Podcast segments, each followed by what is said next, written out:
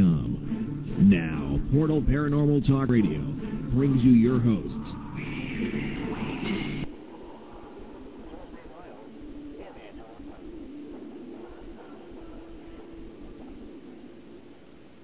And welcome to Portal Paranormal Talk Radio. I'm your host, Tuesday Miles. And I'm Angela Thomas. How are you, Angela? I'm fine, Tuesday Miles. How about you? Oh, I'm I'm really okay. It's been uh, it's been a, a nice week. We've had some great weather here on it, and heck, you and I haven't had a free half an hour for ourselves in a long time. I know, I know. Well, you know, fall is always a busy, busy time. Oh, it it, it very much is on it, and our shows have been booked to um, you know both hours, so that we haven't had our regular chit chat time in the beginning of the show like we have in the past. But that's okay. I like it. Uh, I like it better when we have lots of guests on our show. Mm-hmm. Makes it very interesting. It does. We have Mark and Debbie Constantino on today. Oh, I know. I'm so excited. Well, tell our listeners what experts they're. They're, They're you know. electric, electro, okay, electronic voice phenomenon, which is the EVPs. They they are. Um, I I consider them experts because they really do get some awesome recordings. And what it is is that they use their tape recorders, um, and they'll explain what kind they use, and they record voices from the dead. Mm. And I have to say to you, Angela, this is the part. The fact is, is that you know, I'm not spooked anymore about a lot of things. I mean, I've thought I've seen it all, but this is the part where it actually creeps me out. Now, not so much that somebody else records it, but when I record them, it gives me the heebie-jeebies. now, why is that? You know, because basically, it, you know, well, let me say this: if it's in my own home and I record them, then it gives me the heebie-jeebies. you know, well, you know, you're a you're a popular medium Tuesday, and I know that your house is filled with spirits. You'd think that you would be adjusting to the sound. Yeah, I think I would? Well, you know, I mean, here's the thing. The fact is, is that you know when you're recording something and it's in your own house, and you know that eventually you got to go to bed. So you know the fact is, is that something you know for sure now. There's complete validation that you have it on a recorder that there's somebody from the dead that's talking to you. You know, and uh, yes, I'm used to it because I'm a medium. But you know, for all those listeners out there who are not, think about it. Would you go to bed if you heard something on your recorder? well, I probably would because I would just be tired. You know, hey, just You're right. If you're gonna speak, you know, go on upstairs or something. You know, but uh, Yeah, that's true. yeah, well, you know, we have a new spirit in the house uh, that we've just discovered this week. So Do very interesting. okay. Touchy feely uh, touchy-feely one. spirit, by the way. Mm. That's one So of your I've favorites. been touched. My elderly mother's been touched, oh, and she saw her in full flesh. She said she she was just fleshy. So I thought, was just "Hmm, fleshy." now this woman's really trying to show herself. oh, she's she's got a lot of nerve. She's touching you and all that good stuff, and you know you have already said, and you have a sign that hangs, no touching. That's right. Don't touch me. You don't like touch touching. me. Ask permission first. You know, I just thought that was part of life because they touch me all the time. Mm, no, But it no, doesn't. you know. I mean, um, you know, know. Let me say this. You know, for somebody who just tur- uh, tuned in and they hear me say they touch me all the time, let me clarify this. you know, who?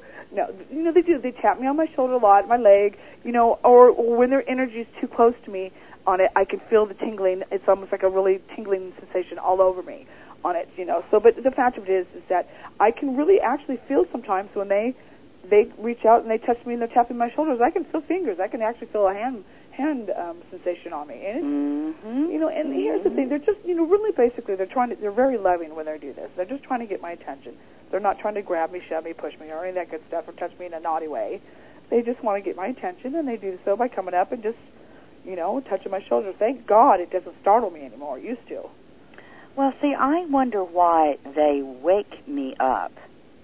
Uh, you know, if they touch me, they generally do so when I am asleep, Okay. and then they wake me up. And the same thing has happened to other family members here. Okay. They are pushed, or you know, nudged, or their feet are touched, or their knee or their arm is touched. You know, like, hey, you know, wake up.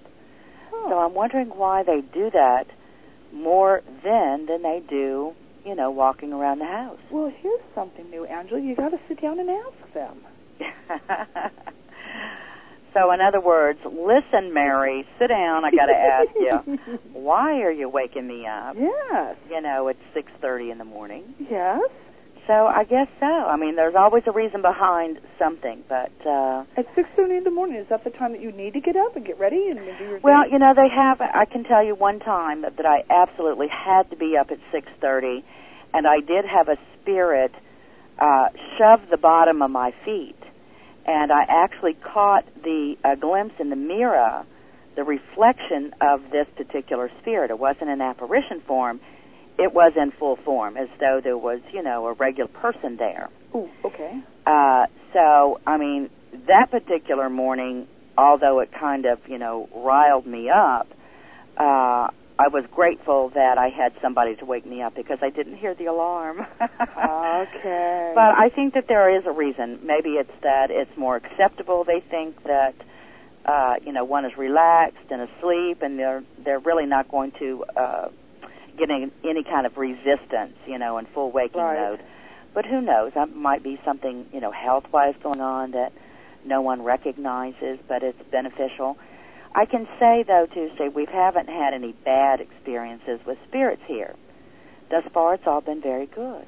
Well, that's good because good follows the good, isn't that true Mhm. on it? And you know, and we have a actually for listeners out there, we have a virtual auditorium on paltalk.com um, that you can find the link in, actually on the portal site. But one of the um, our listeners in the auditorium says, um, as Sassy does, when you're sleeping, you can't normally block them, and you're more prone to pay attention to them. You know, that's probably true, but I have to say to you though, it's you know, I I particularly do not like to be woken up by somebody if you know if I'm in my sleep mode, they need to wait until I'm awake, and that's just the rule, right? That's just the rules that we'll put on that. Right, right. Well, you know, Tuesday, you have uh, managed to do something phenomenal this week. oh, please don't. Is, is this is not about the washing machine, is it? No, Oh, God. actually, it is about being a, a darn good booker of hard to get guests. Yes. You know, wait a second. This is my. This. Let me say this, Angela. Now, our host, our wonderful, lovely host that we all love, Angela Thomas's birthday's coming up. As you know, her as October 13th. Well, she doesn't have that screen name for no reason. She has a birthday connected to it. So, happy birthday, Angela. Thank you, thank you. And so, you know, Angela has, it's well known, Angela, that you you really admire this guest that we're having. I'm going to let you introduce who it will be this coming up soon. Well, I do admire uh, this particular guest. I've I've definitely followed his work. I think that he is a phenomenal uh, individual and uh, a fabulous mind, and he has led the field in the afterlife sciences, and uh, that is Dr. Gary Schwartz. And so I, uh, you know, have to share with our listeners Tuesday that you know, you did call me and give me the fabulous news about Gary Schwartz joining us on an upcoming show. And that's the best birthday present I could ever, ever get because he is a hard to book guest. He doesn't He do radio too often. He doesn't. You're right. And uh, so I guess if there's any, uh, you know, someone that is a genius mind, which he is, and I don't say that about too many people, uh, you know, I'm just a follower of those genius minds, especially when they apply their intelligence to, you know, science, uh, and in this case, the afterlife sciences, Well- and working on living conscious. Well, not only that, he's he's been instrumental for having, um, you know, the Allison DuBois, who does um, there's a, a show on Medium. Yes, yes, that's right, medium. And instrumental on on um, helping her along in her career. Um, I mean, there's uh, just I mean a huge long list of of gosh, you know, I mean, it's in fact it's slipping my mind. I can't even think of it, but it's Well, John Edward, Oh, that's right. Angelina Diana, right. uh, Joanne Gerber. huge, huge, huge list. of- yeah, you know, Hollister and Rand. That's yeah. right, and those who have gone through his program have come out very successful in their careers. So Mhm. very instrumental on on doing this. And there's, I mean, talk about every single psychic, whether they're psychic wannabes or they're psychic, and mm, that wants to get into this program with him because the fact of it is, is the career choices that you get afterwards. So, but unfortunately now that one program has been closed, and I do know that they have some other ones, but the, waiting list is just, you know, we're talking, you know, at least ten years. It seems like it's a long waiting list to get into this program. So, well, I'm just, you know, I'm just very proud of individuals that do the work. I mean, I know that Gary Schwartz, you know, has incorporated other uh, doctors and and researchers in the program, and I'm just very proud of those individuals for opening up, uh, you know, their research and giving their time and really looking into life after life or life after death or however you look at it because I believe it's very important uh, to us all, whether we're into the psychic things or into the to the mediumship or anything of that nature. I think that it's uh, you know just a phenomenal work. So I'm very excited about uh, Gary Schwartz coming on. Uh, so was I. So that will be next. Oh, next week we have Echo Bodine um, joining us, mm-hmm. who is um, just one of my um, you know, I admire her absolutely immensely on it. She she launched her new book, Look for the Good, and You'll Find God. And her uh, website is www.echobodine.com, and check that out. And on it, I read the book. Um, again, I can't say that I love every every one of her books. So there's not one that I don't love, but it's just her books. I mean, the stories this woman has blows me away. And her life experiences she's had with God, with the Spirit, with all this. It's Angela. It's just absolutely amazing what she has actually done in her life. And she has a healing center. Um, so um, we've been looking forward to having her on the show for a long time.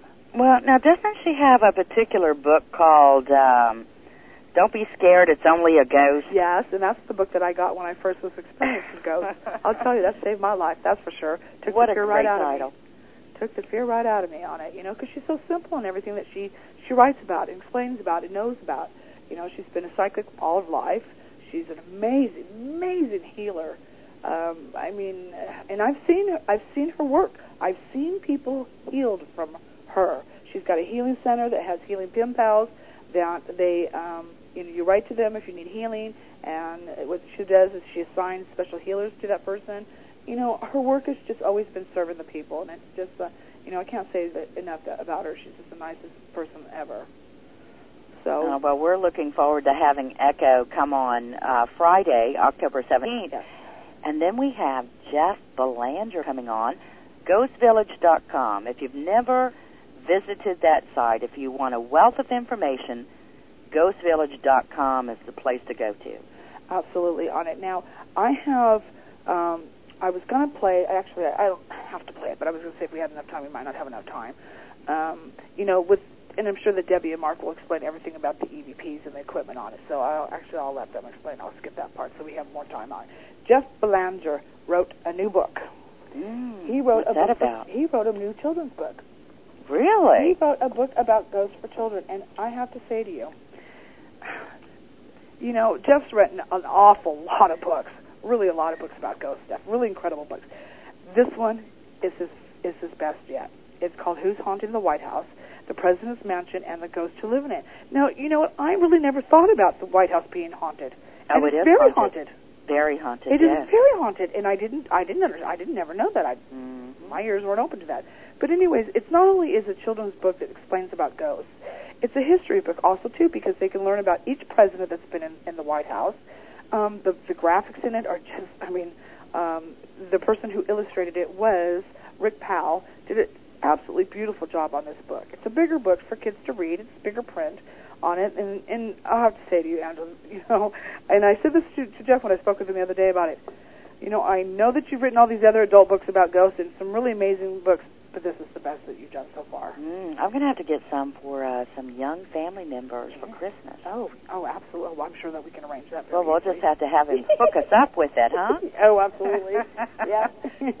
yep. You know, and it's for both. It's it it really covers a lot of age groups, and I predict that this book is going to do very well, and it will be on every bookshelf in every school um, library if there is. Required reading. Oh yeah, it is. It's, it's you know it's a good book. So you know, and I had said to him, I said every school should have that book in their library. Wow. Wow. So, well, we'll know, just have to, you know, if you go to the public libraries and request a book, they generally order, I believe it's uh, 25 at a time. Oh, oh, okay. That's a good idea. Yeah. So, you know, a lot of people that don't wish to go to a bookstore and purchase, they can go to their public library and request a book, and they will order that book. And when they do so, they, of course, order for that district, and so they, you know, have enough to to cover, you know, the request. Right. So. Absolutely. All right. Well, that's good news on that one too. I didn't know that on it. Um, uh, real quickly, and I will put the link up also to um, uh, soon. Is that I am actually producing and help you know co-write a cookbook, and it's called Spectacular Cooking. Oh, that's a great title, Tuesday. And so, and it well, actually, it's called Spectacular Cooking. Even uh, simple cooking, even a ghost can do. oh, great. And so w- the reason why I'm doing the cookbook is for um, uh, a couple charities that the um, proceeds from the book will go to, and to help fund education um, fundraising. Mm, So great. the schools will be able to access this cookbook and do fundraising with it for projects they need for their schools. And so what I've asked is every person who is loves the paranormal, involved with the paranormal, whether you're psychic mediums, anything that has to do with the paranormal, to be a part of this cookbook. Send in your original recipes. They have to be your recipes because I don't want to go through no copyright law stuff. So they have to be something that you've you've you know concocted up and that your family has made. And um, also, too, what I'll include with the recipe is, of course, your name on it. And if you're with um, a paranormal team or an investigation team, you're a psychic, or you have something set up for that, include your website. It will be on the bottom of it to promote your your um, um, whatever you're about to on it. So Well, what a fantastic idea to you know help those schools raise funds uh, for education or or whatever their needs are, and of course this time of year is excellent, excellent. So good going Tuesday. Well, absolutely. You know, I'm I'm I'm hoping that you know we've gotten a lot of response from it so far. So if you would like to submit your recipe, send it to spookycooking at aol dot com. Spooky. That's S P O O K Y Mhm. cooking at AOL dot com. Yes. Okay, very and We'll good. put the link up on it. I wanted to announce it first before before I put the link up so they know what it was. Well, great. So that's your way to support your local schools out there. Is. Tuesday on the website for Mark and Debbie Constantino that's coming up Mm. at the bottom of the hour. What is their website? Their website is www um, spirit dash speaks with the S on the end of it dot com. SpiritSpeaks.com. Spirit dash speaks. There's a little Oh, dash in this dash. Okay, so spirit hyphen or Hyphen. spirit dash speaks.com. Right. Great, great. Well, I'm hoping that we can hear some of the uh, incredible EVPs that Mark and Debbie have captured, and uh, looking forward to having them on the show. Yes, why don't you give our website out and on for us, Angela, and um, uh, where they can also listen to us um, on our show and take us out on our um, commercial. Okay, well, great. Well, if you are listening to the show, you may also wish to visit our website at portaltalkradio.com to learn more about tonight's guests, Mark and Debbie Constantino. And of course, their website is www.spirit-speaks.com. You may also wish to join us in the virtual auditorium available on paltalk.com. Simply go to the social issues category, select other, and on to the UFO radio or paranormal radio network room. A direct link is also available on portaltalkradio.com. Now, the show can be heard on Black Vault Radio Network, AOL Radio, MSN Radio, Live 365, and BBS Radio, just to name a few. Portal is also available through UpSnap, and it's mobile for your telephone, your cellular telephone. If you want to listen to any of the fine shows on the Paranormal Radio Network, simply call 704 631 4060. Again, 704 631 4060. And enter the station ID code 2899 for a free download to your cell phone. Now, you are listening to the Portal Paranormal Talk radio show through UPRN 105.1 New Orleans through the Paranormal Radio Network. Excellent. On that note, we will go ahead and go to commercial. And we should, when we come back, we'll have Mark and Debbie Constantino, and this is Tuesday Miles of Portal Paranormal Talk Radio.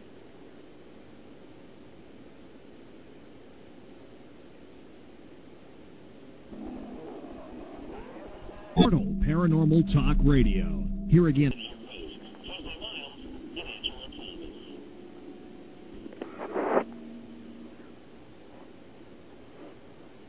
And welcome back to Portal Paranormal Talk Radio. I'm your host, Tuesday Miles. And I'm Angela Thomas. And joining us on the phone lines are Debbie and Mark Constantino. And I have to call you my EVP experts.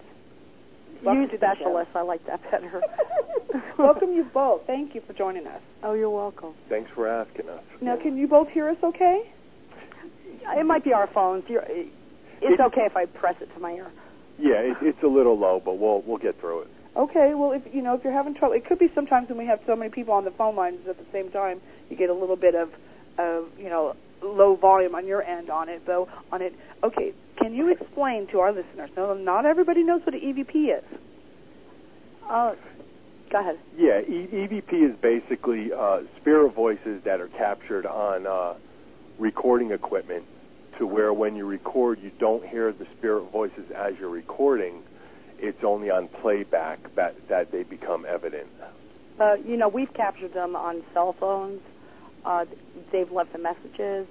They've actually spoke out of my monitor on my on my computer. So Wow. really, any kind of recording device, I think. Yeah, it is any kind of very good. Thank you, Mark. the intelligence that they have to be able to manipulate our recording devices to figure it out that their voices can actually do this. You well, know, I'll tell you what's trippier than that is when they can actually, if they don't have enough background noise to manipulate into sound, into a voice. We've had a couple times where they actually manipulate your own voice into their thoughts. So you want to Really? you want to hear something. Tr- I mean, we have a friend of ours. Uh, where was it? Rolling Hills. We were in the smoking room, and she asked, "Where's?" You know, she'd been telling me for two days, "I need to find a little boy. I need to find a little boy." Well, on, we record together on the same re- type of recorder, same sensitivity, same everything. When I played it back, I mean, there was a lot of activity in this room, so we played it back right there, and you hear her say, "I'm looking for the little girl." and I turned it off and I said, Mark, play yours back. On one we hear her voice say little boy, on the other we hear little girl. So they are quite mm. savvy. And, and you know, I think as pop, popular as the paranormal's becoming, I think they're getting just as savvy on their end. Because not only are they getting EVP, but they're, it's amazing what they're doing with it. I'm speechless on that because that I think there's that freak out moment, and that could have been one of them. Yeah, that, well- and that's happened more than once. We we've got a couple. Uh, we've had that happen a couple times. Uh, another time, really fascinating to me was we were in Alcatraz, and there was four of us that were just kind of hanging out. We were in the uh, surgery room where they don't usually open up to the public, so we were just hanging out, leaning on the operating table, recording, and um, Debbie starts hearing hearing noises. So she starts questioning that, and on the recorder, you hear me say, "No, there's nobody else in the room." And then when we played, we played both recorders back. What I actually said was that, "No, there's nobody else in the room." And on our second recorder, what comes out is Dr. Thomas is in the room. And when we played it back, I was like, "Wait a second, I did not say that." Mm-hmm. Yeah, but see, if you're not recording together, it's so much easier to think, oh, why did I say that? I mean, it's so much easier for your brain to say, it must be my mistake. But I can't tell you how many times I've erased stuff I know I didn't say. But when you only use one recorder without a control recorder, you know, there, even if you know you didn't say it, you can't prove it. Right. So when when you captured Dr. Thomas's in the room, it actually came as your voice. It Yeah. was Mark's voice. Yeah, it was exactly my voice. I mean, and that's one of the ones that we usually play in our presentations, and and we back it up with um, right after I say there's no no there's nobody else in the room. Debbie says, um, "Did you hear it though?" So when we play the two clips side by side, on both of the clips, it ends with no, but did you? With Debbie saying no, but did right. you hear it? kind of got to match it up to something. but on that particular one, it came up on our recorder, and I think uh, we had Spirit Seekers in Nevada happen to be in the room with us, and it was their recorder as well. So that's kind of how we spliced it. As a matter of fact, it was a clearing of the throat is how we spliced it. And then I said, well, um, no, but did you hear it though? Pretty fascinating. Crazy, Yeah. crazy. Do you think that there is a particular type of environment that you need to be in in order to capture voices, or you know, or, or how does that work? I mean, can it You be know, I- anywhere, or does is Well, one environment better than the other? Well, Well- I- go ahead, Deb. I just want to say really quickly because we ask that all the time, like, how can we hear you clearer? And we've gotten so many times, shut the lights. I mean, obviously, we all know it's better in the dark, but I think it's easier for them to transcend in the dark. I think the hours of one and three in the morning are really good. Okay. Um, what else? Oh, I think you know I've noticed too. We do the ghost hunts and everything, and we'll have maybe six groups over two nights. But not that there's anything wrong with being curious, but I think skeptics close doors, and also when you get a bunch of people that are kind of I don't want to put anybody down, but you know, have seen, you know, know it's out there, and have no doubt, and the really diehards, and maybe less people, and at that higher vibration, I think sometimes you just get the best stuff. And, and that's Yeah. what I was going to touch on. I was going to say, I- I think it's less about the location and more about the people that are present. Yeah, and I think the less people, the better, no matter how high you beat. You know, Mhm. I just think Oh, the I number of agree, yeah. people. Oh, absolutely on it. And I've said this over and over again. You know, you get these teams that come into an investigation site, and they've got their brothers and sisters and aunts and uncles and everybody on their team with them. And do you think the ghosts are going to stick around? What a better way to clear a house, you know? you know, and so you know, I mean, you're trampling all over the place. They've got a thousand different cameras going off at one time.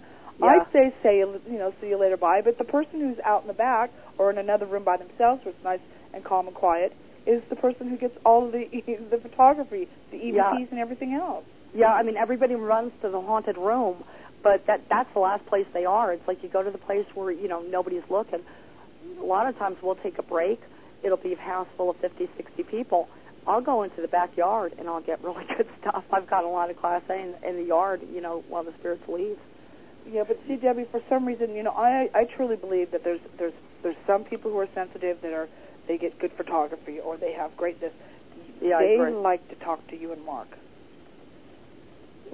You think they do? I do. Oh, Oh, one hundred percent. well, you know, I think it, you know it's really kind of strange. My house is very. I've had experiences throughout my whole life. I was raised where uh, the house I grew up in backed up to a cemetery, and you know I don't know about all cemeteries, but this cemetery, every time they buried somebody new, they'd roll into my bedroom, and you know once you experience that as a kid, as you grow up, I mean you can't doubt it, and I think you're more open to it. You've shed so many layers of the onion to where you can tell yourself it's not there, but you know in your heart, body, mind, and spirit it is. Oh So you're more susceptible to it. Mm-hmm. So you know, basically every house I've had, we've had experiences. But the house I'm in now, uh, it took me quite a few years, but I know is like totally protected. So what's really strange is, I know that whoever comes past my front door is of my vibration.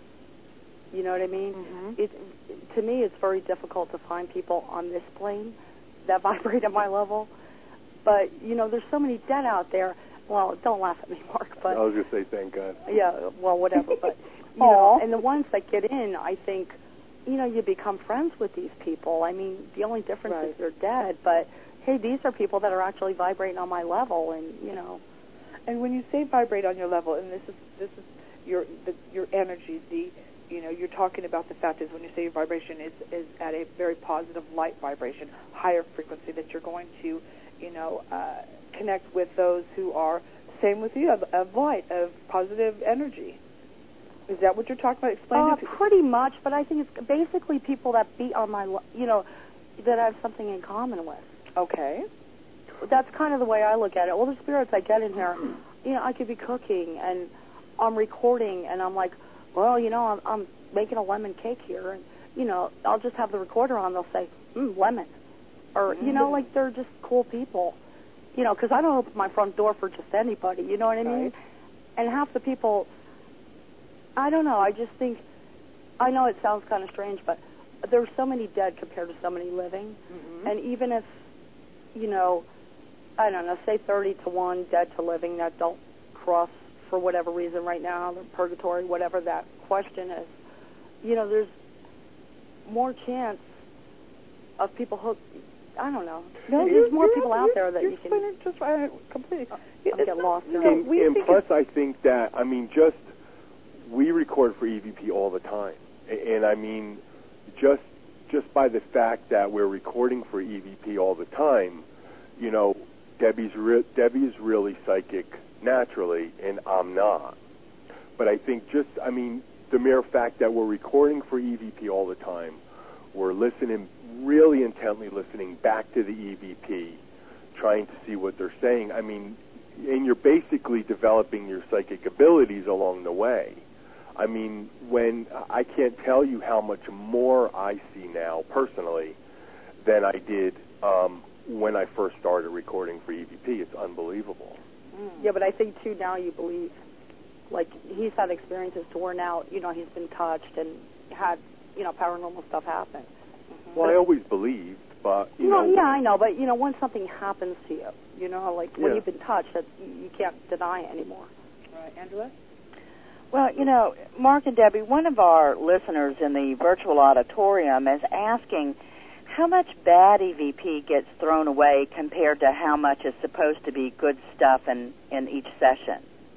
well, we keep, you know, in, we thi- in keep this, it all. We need to buy right. another laptop. Yeah, in, in this, in this, we do it probably to a fault, and I think that's why we are so far behind. I, I think, ri- I think to date, right now, we have, I think, 13 or 14 recorders that are full that we haven't even had a chance to download. Into we got more than that. Let me tell you, but and but I and I think we do that to a fault. But we we listen to every single thing they have to say, whether we're able to make it out or not. yeah, I mean, you know, you get so. I'm sorry, Mark, but you get so busy. Uh, my dog passed away like five, six years ago. I still have EVP of a spirit talking to me about getting his dog food. You know, and I I can't. It's kind of like to me if they're making the effort to come through, it's so hard for me to erase that, even if it's a hello or you know. I mean, I know it's Oh, classy, but a lot of times too, what we'll do, you know, you really do develop an ear after doing it so long. And it's like, God, you know, forget about keeping it. Yeah, it's a full recorder, but you're actually having a conversation with them. Oh, right, I- I- and, I think- and I think that lends itself to, um, you know, getting the EVP is one thing, but equally and probably even more important if if you're going to make EVP quote unquote, you know, your hobby or whatever you want to call it.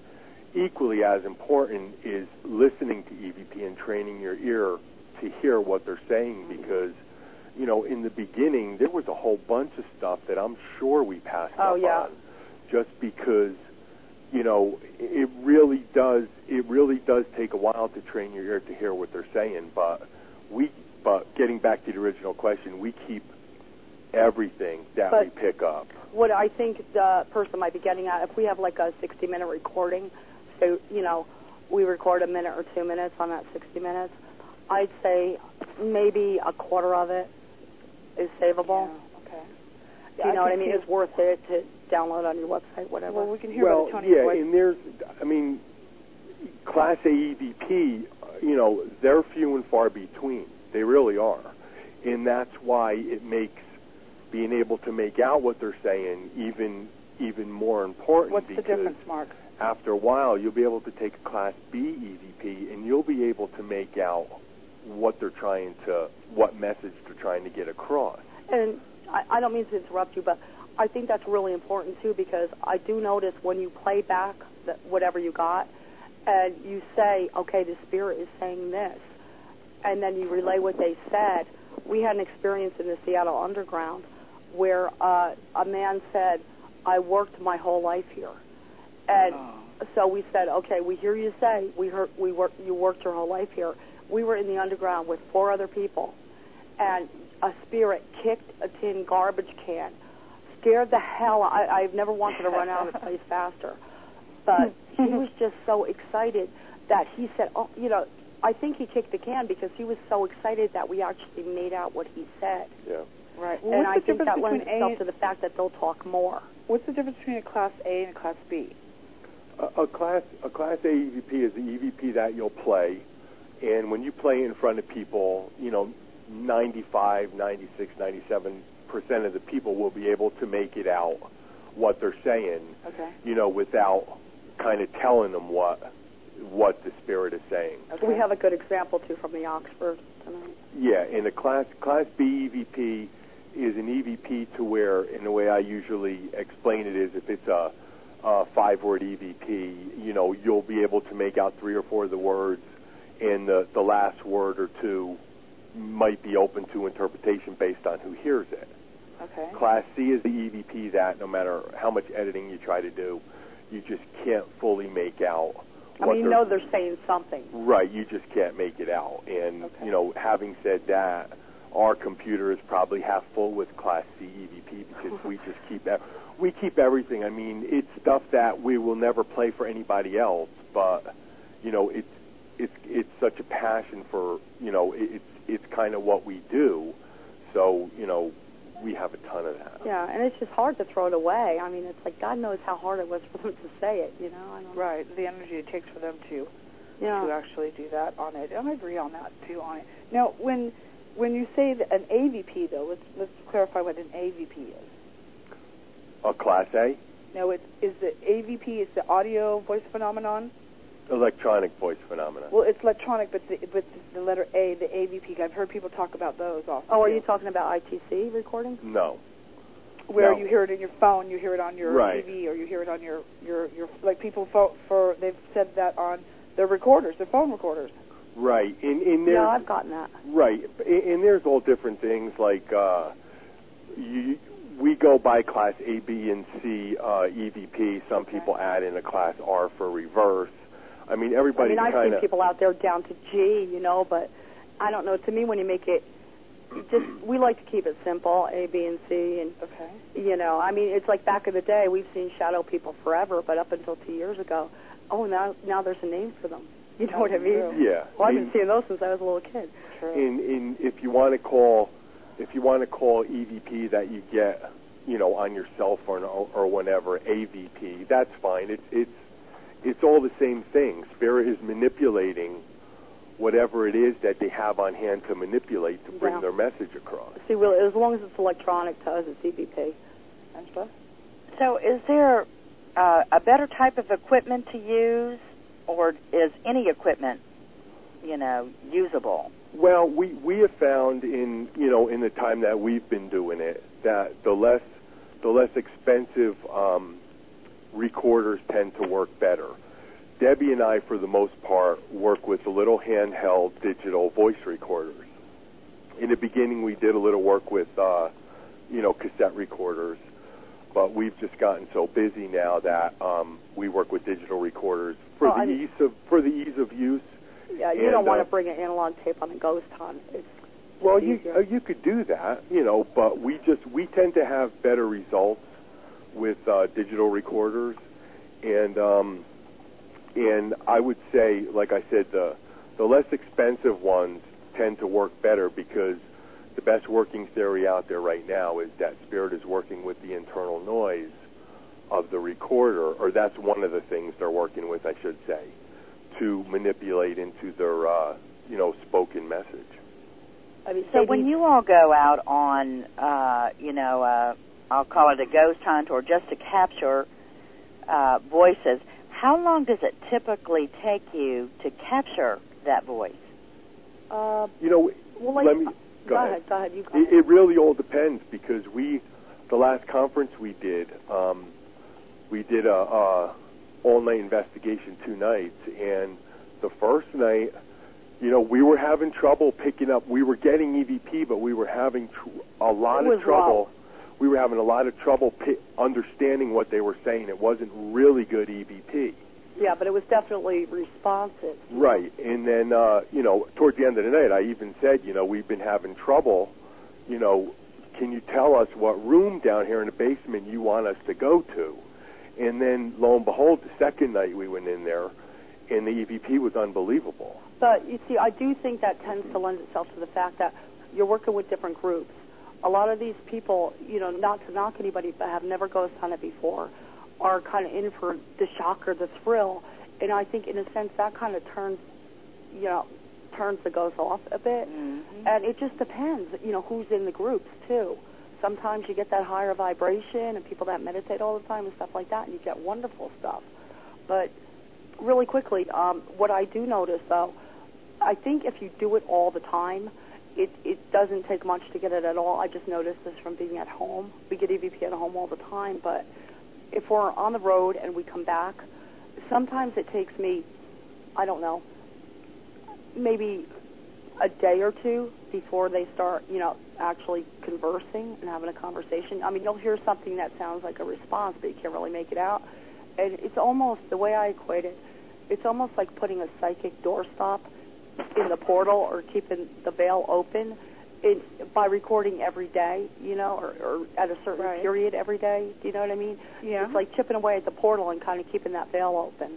Yeah, see, in real quick, I you know I don't necessarily agree with what Debbie said as far as people that are new to the field. I don't mean new to the field, but I just, I mean, you know, it depends what vibration people are on. Well, it just depends, you know, like Debbie said, and we do believe skeptics close doors, and I don't think it's just for EVP.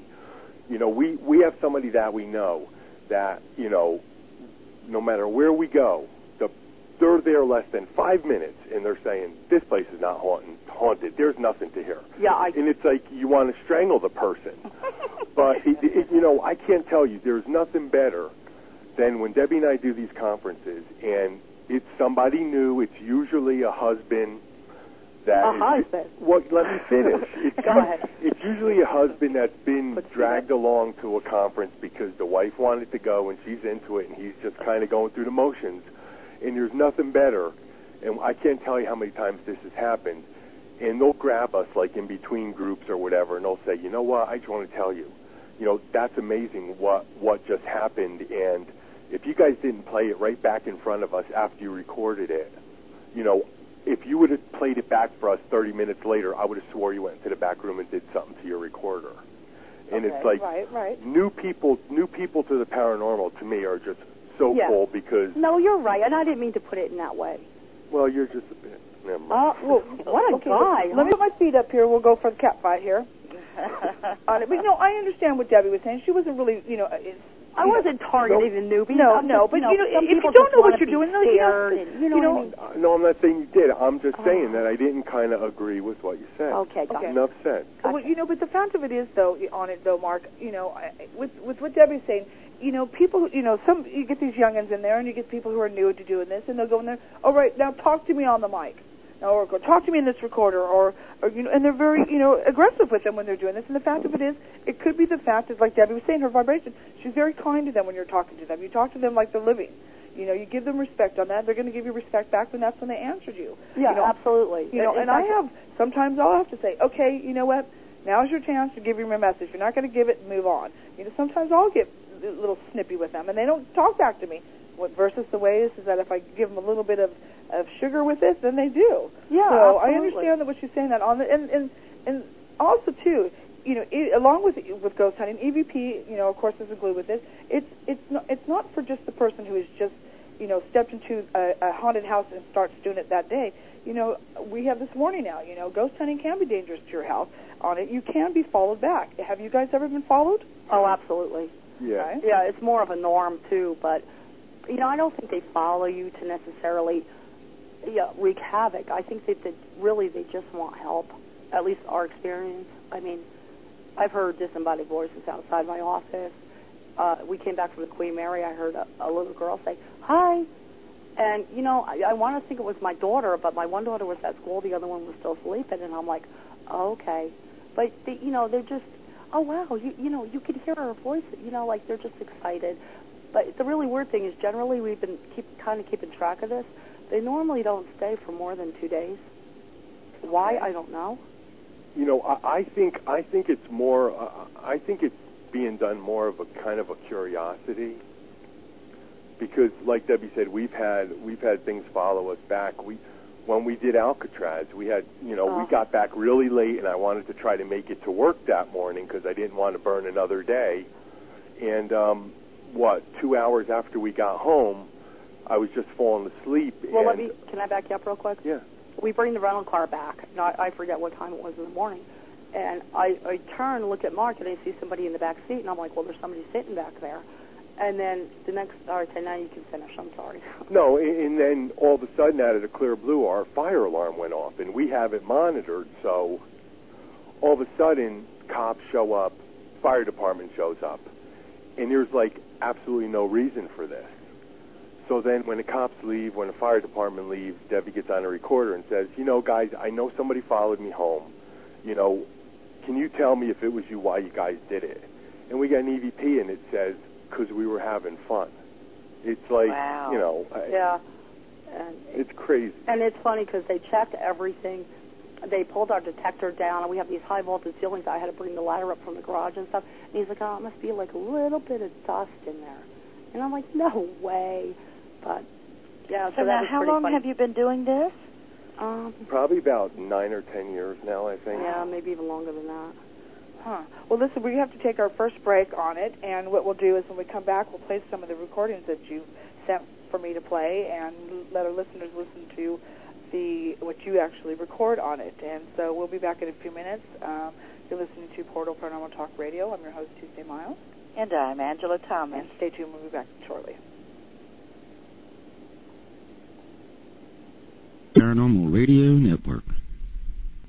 Welcome back to Portal Paranormal Talk Radio.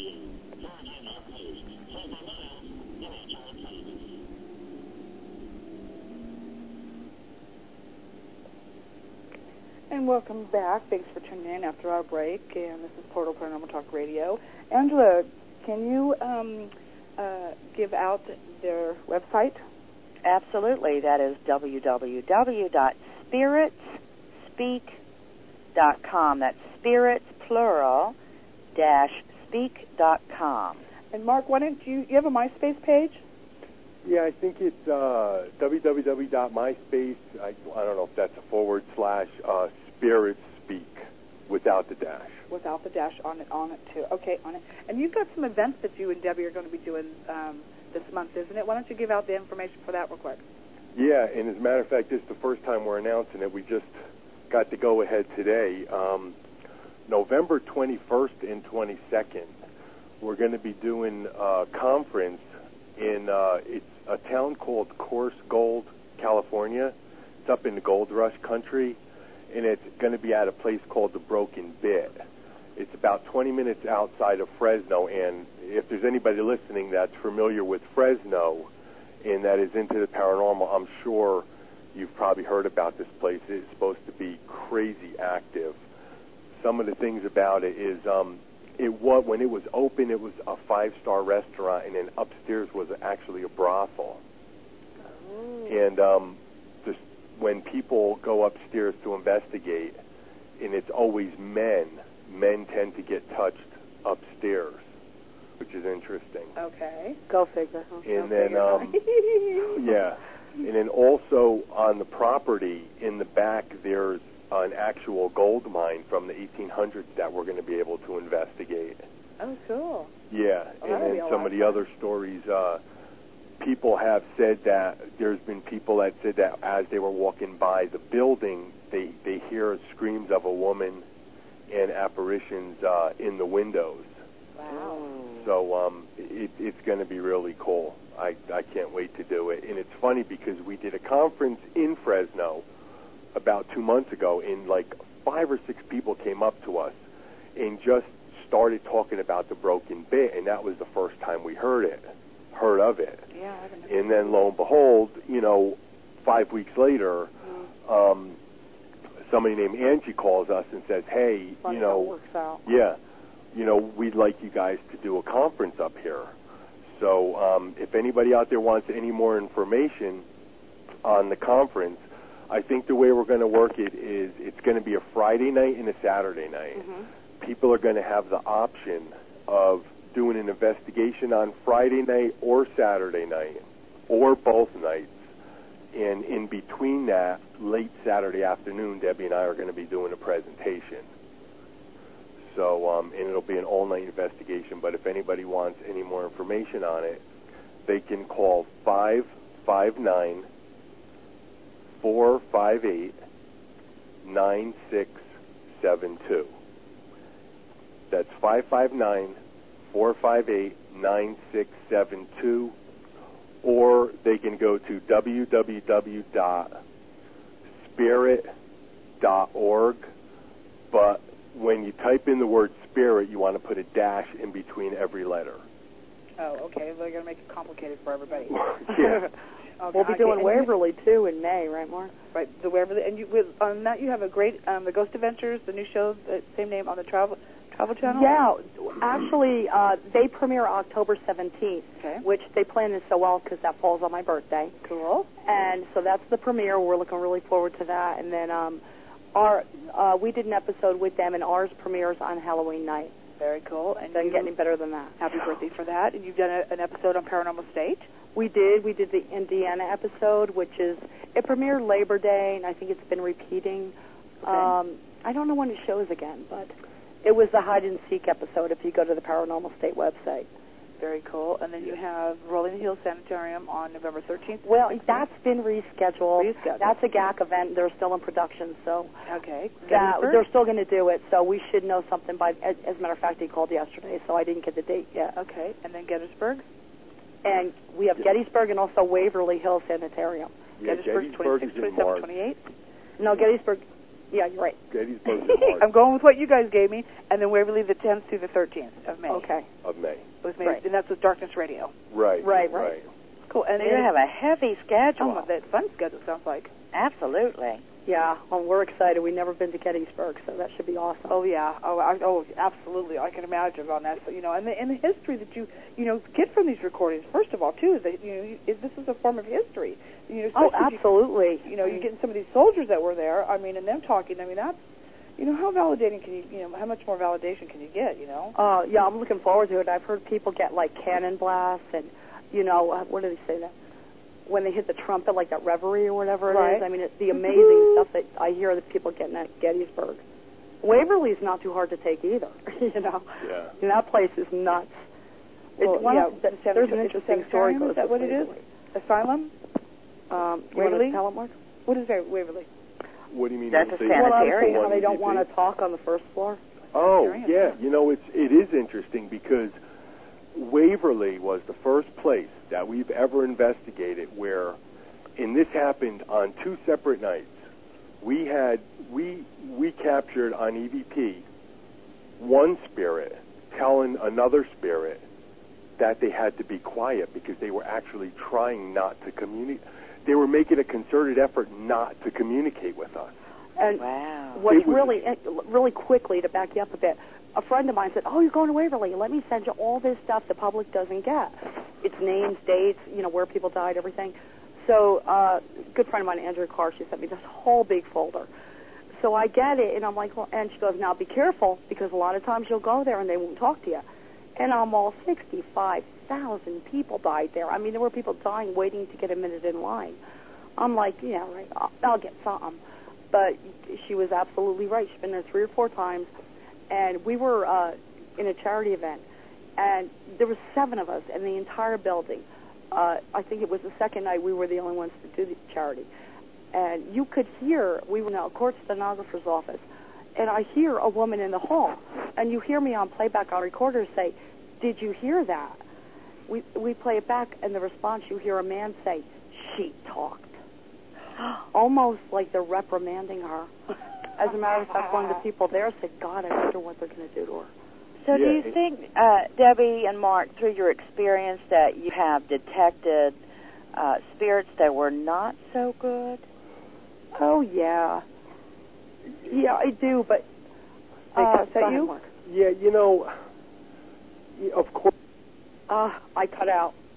Nope, I got you. Don't hear Mark. Do you have another phone? I need another phone. You do too? Yeah. Okay, can you hear us? I hear you. Okay, my our, our phones just went out. But um, Another, I'm sorry. You know, it, it, it's really hard to say because, of course, you don't actually know, you know, who you're speaking to. But I mean, we get a lot of, you know, get outs and and stuff of that sort, which which is totally understandable. I mean, if you're going into somebody, if you're going somewhere and there's a spirit there and they consider it their home, Well, You why know- don't you tell them the story of the Huh. Hello? Yeah, we're here. I'm sorry, I'm losing you on my phone here. Okay, yeah, because we're having trouble hearing you on that. Okay, can you hear me now? Yeah, I can hear you now. Can you can um, the chat room hear you hear uh, them? Everybody in the chat room? Can you guys hear them? Because I want to make sure that we have their voice. Yeah, you guys Absolutely, can hear them. they Okay. can. All right, okay, on it. Um, what we can do is, is Debbie, did you want to make a comment real quick, and we can go ahead and play a Uh, no, of really quickly. We've been like out. No, we were at the Washoe Club where we had heavy footsteps. Actually, come up the stairs, cornered us, and came from the ballroom as well. I really felt like I was get, getting get pushed over this low uh, banister. The footsteps escorted us out, and you have to go a flight down to unlock the front door. So yeah, they're intimidating spirits, but I don't. Uh, I think if you talk person enough, whether they're dead or alive, they you can get them to come around. yeah, I mean, but we, you know, we've and had having some. them physically touch you, that's not good. Mark, I'm going to hang this up. Okay. What we can do on I'm the sorry, first I think I'm losing you here. yeah, on it. Um, Joe, um, which is my station manager on it. Um, what you can do is you can disable the mic for yourself, and, let, and I'll go ahead. Mark, on this first one, it, I hear them say, "Do you like the shelf that you have?" All right, now what do you hear? The first part of it, uh, Deb, I think Debbie was asking, um, "Do you like the shelf?" Okay, yeah, that that, and this is another whole different story. We work with dolls, and we get EVP from dolls, Okay. and that's what this is. What happened was we had a few dolls, and Debbie bought a shelf for them to put them up on the on the shelf, you know, against the wall. So she was asking, and she put the two dolls together, which was the first time they were that close together. Okay. And Let's so play. Debbie says, "Do you like the shelf?" And the one doll spirit says, "The mate's a mess," talking about the other doll that's all of a sudden right next to him. And the story behind that is, the first day we got that doll, accidentally Debbie ripped the doll's arm and almost pulled it off. Oh. And so that's what he was talking about because the doll that actually says the mate's a mess is in really is in a lot worse shape than the one he's talking about. So it's really kind of comical. Okay. All right. So let's we'll do this, and we'll drop the mic on that one, and go ahead and play it. Um, on it one second here. Let me get myself organized here on it.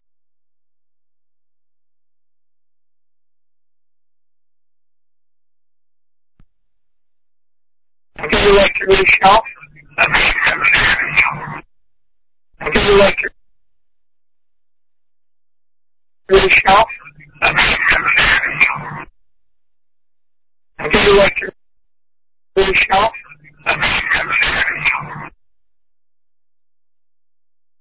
Do you like your new shelf?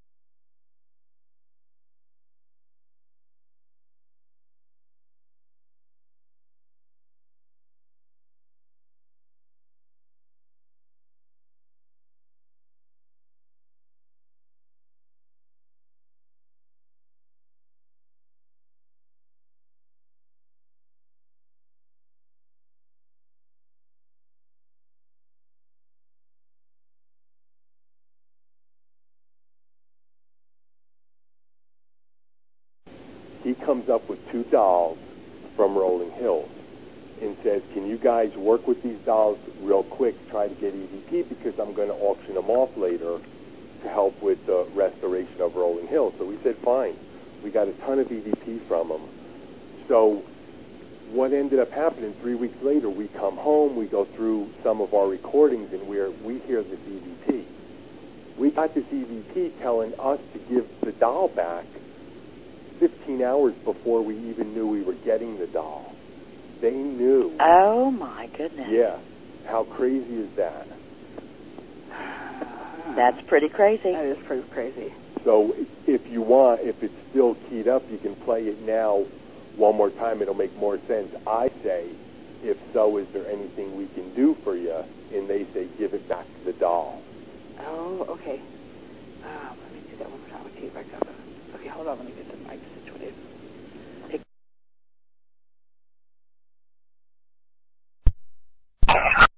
If so, is there something we can do to help you? If so, is there something we can do to help you?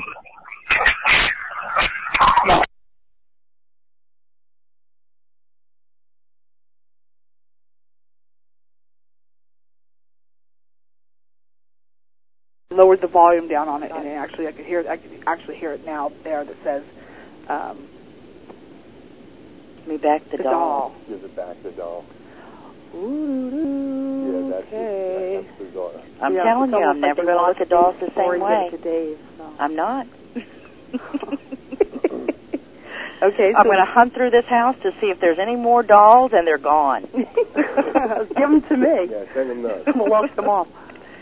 Okay, so this next one we have, Mark, is this is the one that is um, uh, Debbie. file. This is file thirty nine. Okay. Okay, this this one is interesting. Um, we were in Alcatraz. We were actually in the morgue. And this just goes to show you that no matter, at times, no matter how nice you are, you just run into a spirit that's not really happy. So what you'll hear is me, at the end of most of our recordings, we kind of thank them for speaking to us. So you'll, you'll hear me thank them for speaking to us. Then you hear Debbie say, we appreciate it. And then you'll hear a spirit say, you suck. Oh, okay. Okay, let's get ready for that. Uh,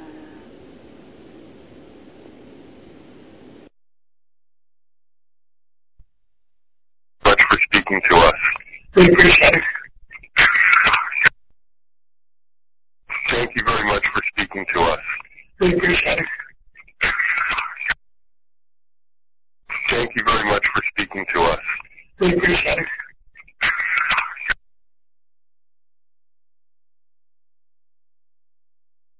Very, very spooky. Okay, so, it, it no, you that. What know, did you say at the very end? You suck, supposedly. You suck. That's what he thought it said. Okay. Yeah. Uh, Sounded a little different when I heard it through the phone, though. I'm not sure. You have to understand it's a prison, though. You know. Right. Well, you know what? I mean, it's it's it's it's not easy to to understand what they're saying through on this stuff. I mean, it really isn't on it. Um, Well, I mean, I yeah. listened to one today that I've had for a couple of years that I finally figured out what she said in the very beginning of it, and I just went, Mhm. you Yeah. know, I mean, I must have listened to it a thousand times. Yeah. Well, there's one coming up from the Oxford that's crystal clear. I mean, it's louder than if I were to talk into the recorder. Okay, this next one is number 18. Okay, that one is, um, it was from up, we did an investigation uh, up at the Cal Neva um, Hotel and Casino. I think it's in uh, Lake Tahoe. Lake Tahoe. And we were in one of the rooms where one of the employees had committed suicide. And Debbie was Debbie was uh, picking up on the spirit that was there, and she was asking the spirit if, you'll hear Debbie ask the spirit something like, are you uh, stuck to this one area? And then the EVP will hear is, no, I'm not. No, I'm not. Okay, um, Joe, I'm going to take the mic.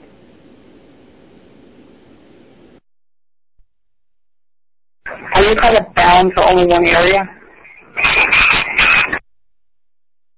Are you kind of bound to only one area? Are you kind of bound to only one area?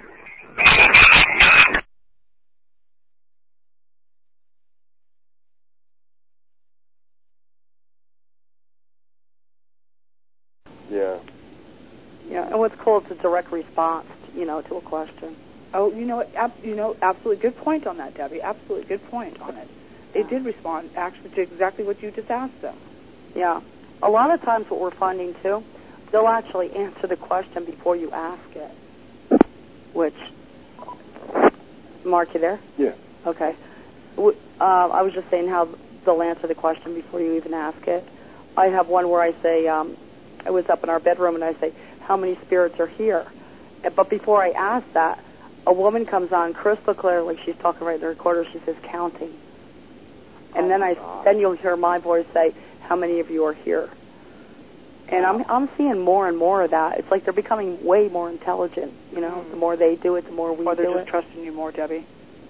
That could be too. I'm not sure. Well, it was in my house, so that's possible. Well, uh, on it. Okay, we're playing, playing number 34, Mark. Okay, number number 34 at the we were at the Presidio doing an investigation in California, San Francisco, and um, you'll what you're going to hear is you're going to hear me ask if they would like to give us their first name, and then you'll hear a response might be Kevin. Okay. Okay, Joe.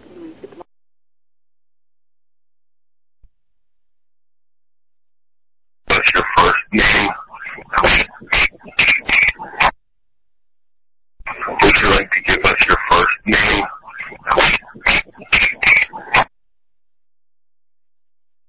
Would you like to give us your first name?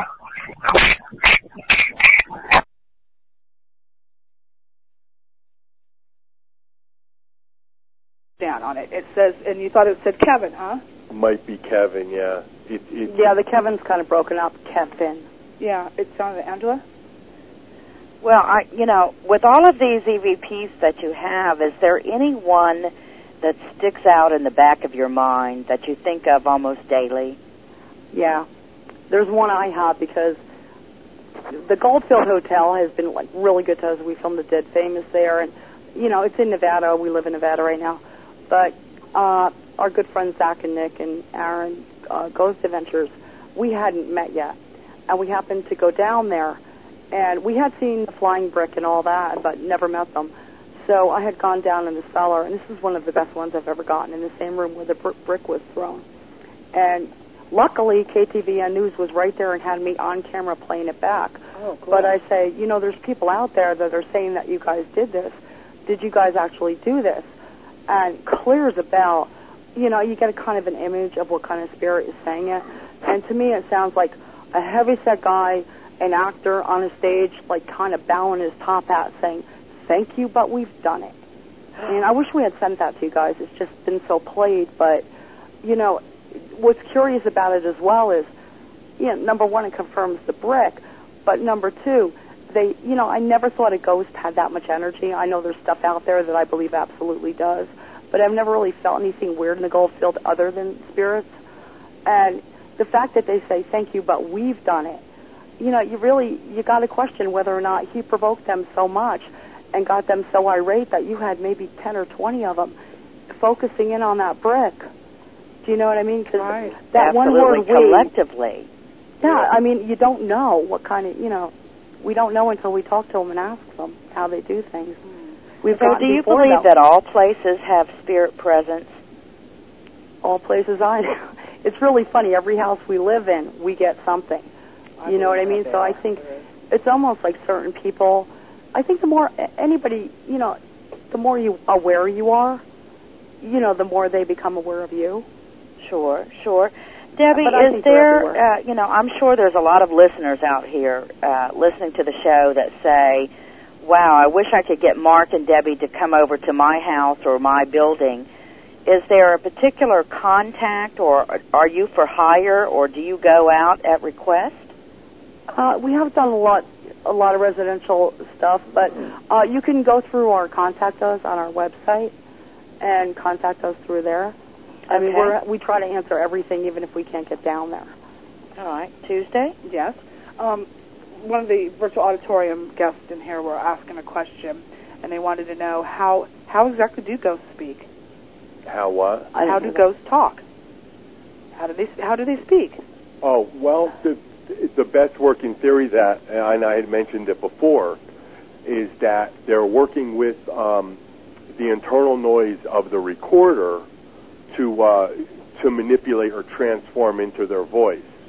And you know, there's different ways you can do this. You can use um, external noise. You know, for for quite a while, Debbie and I would record under our ceiling fan. We would ask a question and we would hold the recorder just close enough to the ceiling fan to where our voice activation would stay on, but not so close that it would drown that it would drown it out. And um, we got plenty of voices using our ceiling fan as as a um, as an external sound source for them to manipulate. As a, ma- as a matter of fact, when Debbie, when we first started recording towards the beginning, we had heard somebody say, you know what, water, water, they really like working with water. So oh, Debbie, or running water. right? You know. So Debbie would turn a recorder on while she was taking a bath. Well, And that's not bad necessarily idea. true. I tried to kill two birds with one Taking stone one day. system now, huh, Deb? I'll tell you, I have got. That, you know, i- if you're seedy when you're alive, you're just as seedy when you're dead. But oh, isn't that the truth? That's Oh, I'll tell you what, he whispered for about 30 seconds the most obscene, repulsive stuff. But you got to understand, when I turned that recorder on, that was my problem. I asked for that. I should never have done that. You Yeah. know what I mean? People Right. ask me that too. Oh, can they see me when I'm in the bathroom? You know, my theory is I think they have respect and there's certain, you know, I think when when you're doing what you're doing. you think that we we hope they have respect. Well, I we hope, but I you- think once you turn that recorder on, you're kind of inviting them in. I don't know. Now I have to say that I I was on the chair in the library, not to say what the chair was, but I was on, and I was you know heard something, caught my eye, I looked up, and um you know I'm seeing a book being thrown off the counter. You know, and I'm of course I mean I was like it really made me mad, but the fact of it is is that you know how dare you come into a room that is my privacy, my space, and yada yada yada. But I've seen them float in and out, and sometimes they just float right through and don't pay attention to me, like they're going like hide the eyes, hide the eyes. Here we go, here we go. I'm Yeah. they do that. Oh But, yeah, no, we see stuff all the time, but to me, it sounds like maybe just trying to get your attention too. Well, they can, but don't you know? That's it's this time. It's not a good time for me to have attention. So Yeah, they no, I wait. understand. That's all I say is they need to wait. Okay, let's play these other ones on it. Uh, Mark, we're going to do two back to back. So we're going to do number 26 and number 45R. Okay, 26, Deb. That's the uh, The from the Oxford. Oxford, so you can Okay. talk on that one. Uh, This one, this is clearly Class A. You were talking about that earlier. I was in the Oxford Hotel in uh, uh, Colorado in Denver, and uh, this was a really dark hotel. I don't know. They had pictures, kind of hoofed creatures in the ballroom. Uh, we would go in the ballroom. I was with a friend of mine, and you could actually hear little feet run behind your footsteps. And the only way we really knew it is we stopped short, and you could hear the little feet still continue. Um, it sounded like a child. I don't think it was a child, but uh, so anyway, I go alone to the first floor, I believe it was, and I just put my recorder on, and you can hear kind of random an old lady, sounds like an elderly woman, say, "Help with me, I'm sick." Uh, hardly any pulling up a volume was done with this one or anything. It's just this hotel is really dark. Okay, and then Mark, the 45R. 45R is going to be, um, we were in Rolling Hills. Um, Debbie says, uh, who are you closest? Can you tell us who you're closest to? And the response is right behind Mark. Okay. Okay. On that note, on it, Joe. Drop the mic and.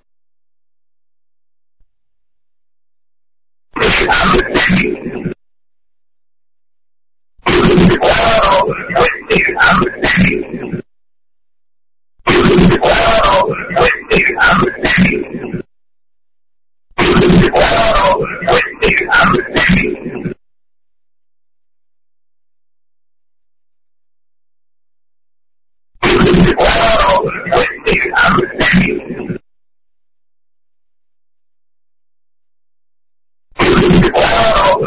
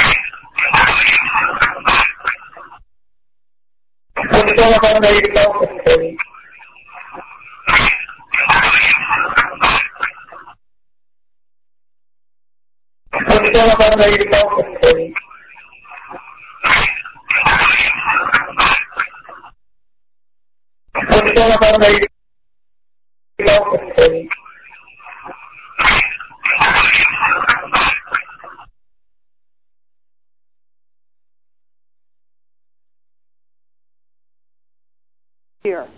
Yeah, and and real quick, I think it's probably now is a good time. I mean, optimally, when you're listening back for EVP, you know, you want to be in a quiet location. You you want to use full ear headphones, the ones that completely cup your ear, The earmuff. and right, and noise canceling headphones. Now, noise canceling headphones doesn't mean they're they have to be expensive. You can go to Walmart and pick up a pair for thirty dollars Okay. but that it, it really allows you to to hear, you know, at least to be able to pick up the EVP, and then once you once you tune your ear into EVP, you're it's much easier to make out, you know, what is being said. But so playing them over the radio is not is not op, is not the optimal way to play them, but. Is So there any there special make them out. equipment that or software that can be used on a computer that would slow it down or make it more clear? Yeah, we use uh, there's um, it's musician software. They don't there's nothing really made specifically for EVP. We use uh, a program called Adobe Audition. If somebody's just starting out or doesn't want to pay for the software, you, there's uh, it's a software called Audacity. Gives you a free download. You can download uh, your recordings into the computer and then play it through Audacity and they have some different functions like you can uh, pump up the volume on it. There's some uh, some functions to where you can take out like the clicks and the pops and uh, and stuff like that and try to make it a little bit clearer to hear. There's also a program called uh, the Amazing Slowdowner, which will slow down um, your EVP because a lot of EVP is fast talker EVP.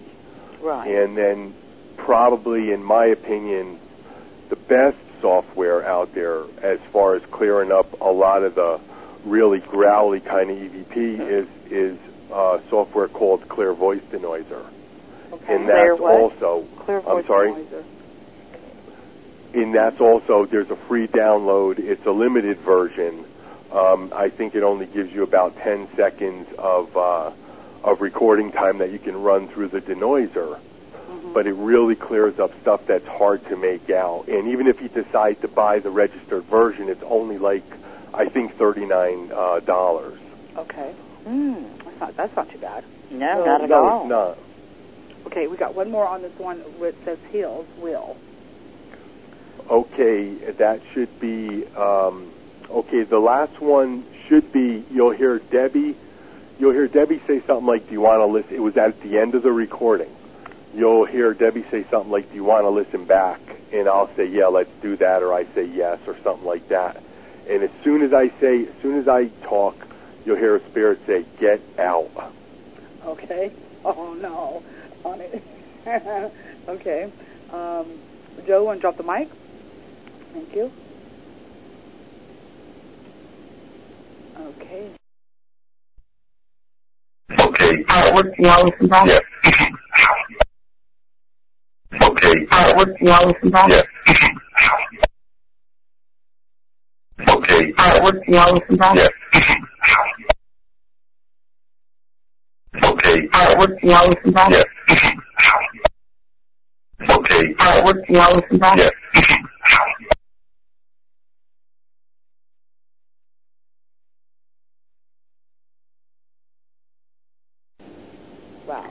Yeah, that was one- a wow Tuesday. I have to tell you, when when I heard "Get Out," it's like if I heard that, I'm out of there. The Amityville horror. and it's funny because a lot of times, Debbie Wolf, when we were, she was talking about the Seattle Underground. It, we were down there with about ten or eleven people, and then five or six of the people left, and there was only four of us left. And this happens so many times with us. When you're there with a like a small group to begin with, and then half of the group leaves, then it's it's almost like okay, now there's more of us than you, and now we're going to mess with you guys Yeah, I think they like to outnumber you. and and Debbie and we started hearing footsteps on like the gravel down there and knocking sounds, and it kind of freaked Debbie out. Well, no, because t- t- well Tuesday we'll understand. One of them, like I was on my knees listening back to a recorder, and she kind of draped her arms over mine and tried to like lean her head over my shoulder to hear, and I could see her. So, and Wow. meantime, you're hearing. There's four of us, and we're all the way backed in this corner. If we had to run out of there, we couldn't see to stumble over ourselves, and you could hear them walking. We said, "Can you knock three times?" You know, and you're hearing them all come out. It's like you know, not that I get freaked out a lot, but when I'm that outnumbered and have no place to run, it was kind of like you know, what's going on here? And then I saw her. Exactly. Okay, I've got a, I've got three of my own. I'm going to play right um, without taking a break. So I'll play one and the other and the other one. The first one is, is just an EVP that I recorded in my garage where I had asked this little girl if she was afraid of the other spirits, and she'll answer me on this. Um, uh, it's not about the other spirits. Um, uh, and they're not friends with the children anyways, what she says on it. And then the second one is where you'll hear actually a ghost laughing at me, um, totally laughing at me, uh, you know, and and they were in my kitchen, and and, and I, I have no idea really what they were laughing about, but they were laughing at me. And then the third one actually is um, uh, an AVP that what we call the AVP that we were on the Portal show interviewing Dan Gordon um, from Haunted Baseballs, and uh, all of a sudden we everybody the listeners us everybody heard on it a woman saying leave me alone Hmm. on it and so we'll get your, your opinions on what this says okay uh, joe can you drop the mic for a second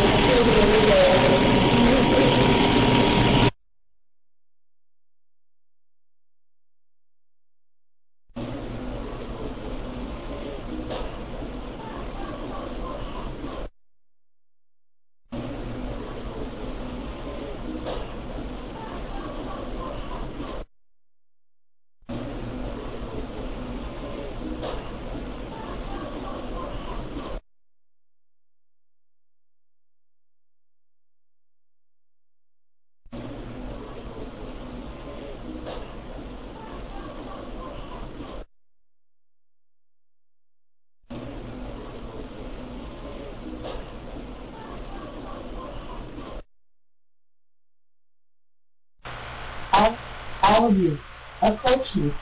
You can come closer. I give you permission. Come on. No one's here harm you.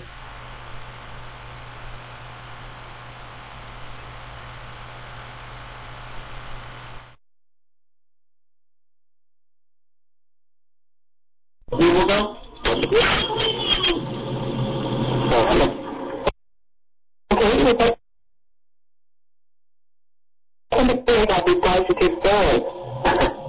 I'm totally shaking my head. You know, I, you know, like, Uh, what was the little girl that said, oh my God, no way? some, some, some, you know, you know, rotating is always. Uh,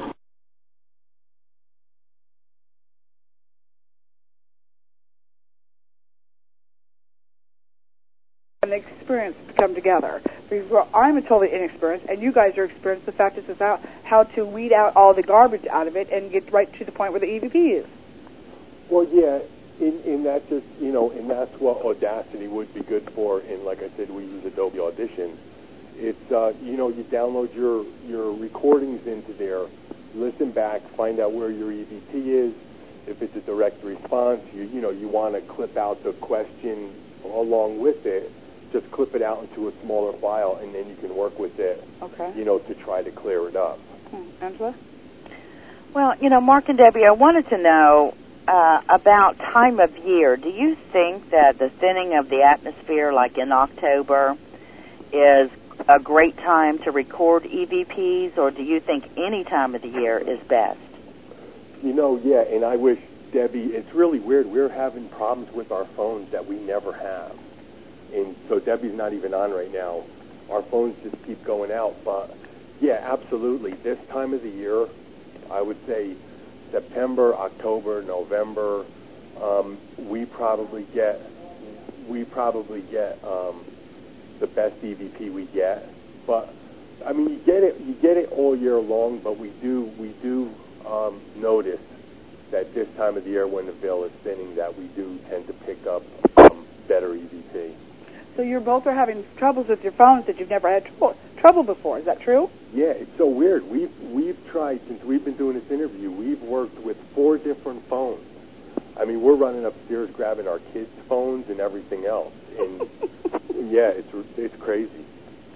Well, it doesn't surprise me, and I'm hoping that none of my ghosts over here are, are being troublemakers tonight. You know, they've been good to me. They're leaving me alone, so maybe they're over there pestering you guys. They're doing something because Debbie's sitting on the couch right here saying she's seen them coming up and down our stairs. So Okay. Sorry about that. I didn't send them your way. no, we, you know what? They're they're always around here just because you know we record quite a bit, and um, I'm used to it by now. It's real. It's really cool now because the longer I do this, probably about two weeks ago, we were we have this big couch. I mean, you could sleep five people on our on our couch and they wouldn't touch each other. And anyway, we're we're laying on the couch watching TV, and um, to my left, I hear like a deep voice, like somebody clearing their throat, clearly. So I look over, and it, I, I don't see anybody there. So I just go back to watching TV. Five minutes later, I get up from the couch, go into the kitchen to grab something to drink, and Debbie says, "Hey, I just heard I just heard a man over here on the couch with me clear his throat." And I went running in, and I was like, "I heard the same thing five minutes ago, and I didn't say anything." It's like so. The more I do it, the more I'm picking up, and it's really cool because I'll pick up things in the house that I won't say anything about, and a couple minutes later or 15 seconds later, Debbie will mention the same thing, and it's like validation, and it's just like, so cool. Well, you know, some some people have said um, that playing an EVP the audio of it out in a, in a room um, can increase the ghost activity because the fact is is that they're drawn to that voice. Oh, I, I absolutely believe that. I mean, it's in our experience, it is much easier to go to a haunted location and pick up EVP. I mean, a haunted location that has a history of being active, as opposed to um, recording in your home. If you don't have a home, like our house, we had the house built like 10 years ago. Nothing special with the land, nothing special with the house, and it took us about three months before we got our first EVP when we were working at home.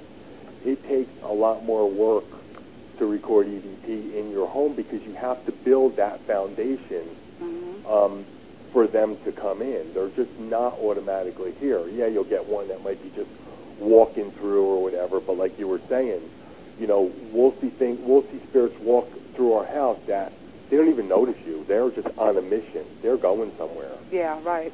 And it, and Which like is I said, it took good. us about three months, and that's why when Debbie and I will go away for four or five days and do a conference or whatever, when we get back, you know, it might take us a day or a day and a half before we get them talking again. But when you go out to haunted locations, I mean, it's amazing the amount of EVP we get at these haunted locations. It, it's just, it's crazy. When they ask for help, Mark, uh, you know, we've got, in fact, we just got a couple more minutes left, but just real quickly, when they ask for help, what do they expect us to do? You know, in in that and that's kind of the one thing about EVP that kind of bothers me the most is that we get that a lot. And all the time we'll say, guys, we hear you saying help me, but please tell us what is it that you need help with. And we never get a response to that. It, it's like, it's like they're, it's like some of them are in a place that they're not, they're, they, all they know is they are not happy. I don't think they know why. I don't, and maybe because I grew up Catholic, altar boy, and everything, and the whole purgatory thing with the Catholic religion. But I do believe that in some way, shape, or form, we we pay for our deeds that are not real good that we do here, and maybe Mhm, I that's where they are. Or we could talk about this one topic You know, I think it itself for an hour and a half. Can you Debbie? guys hear me? Yeah. Oh, you could. All right. You know, I just think you know in suicide and stuff like that. If if you're Catholic or raised Catholic, you might be afraid to walk through that next door. You know what awaits you there. At least you know where you're at right now.